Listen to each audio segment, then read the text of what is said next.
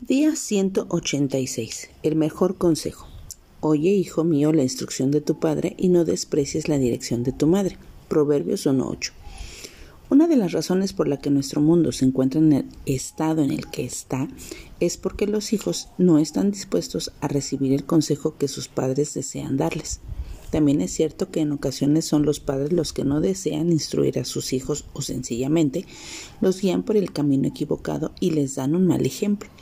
Eso hace que algunos niños y jóvenes se dejen llevar por las enseñanzas equivocadas de otros adultos que han ocupado un lugar importante en su vida. Lo triste es que muchas veces esos consejeros no han puesto a Cristo como centro de su vida y alejan de Dios a los que se dejan influenciar por sus palabras. En esta porción bíblica, Salomón hace énfasis en que el consejo y la instrucción de los padres puede llegar a ser más precioso que cualquier joya.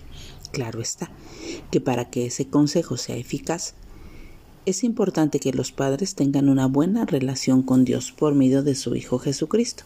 Es de esa manera que podrán instruir a sus hijos en los caminos del Señor, aconsejarlos a mantenerlos alejados de las veredas de lo que, de, lo que es complacer y pecar y hacer el mal. Sin importar la edad que hoy tengamos, debemos escuchar y apreciar el consejo que nuestros padres cristianos nos dan. De esa manera, una vez que lleguemos a tener hijos, podremos guiarlos e instruirlos de acuerdo con las enseñanzas de la Biblia. Al hacer eso, cumpliremos con la voluntad de Dios para nuestra vida y nuestros hijos se beneficiarán de nuestros consejos. Así que hoy guiemos para que podamos instruir a nuestros hijos en los caminos del Señor.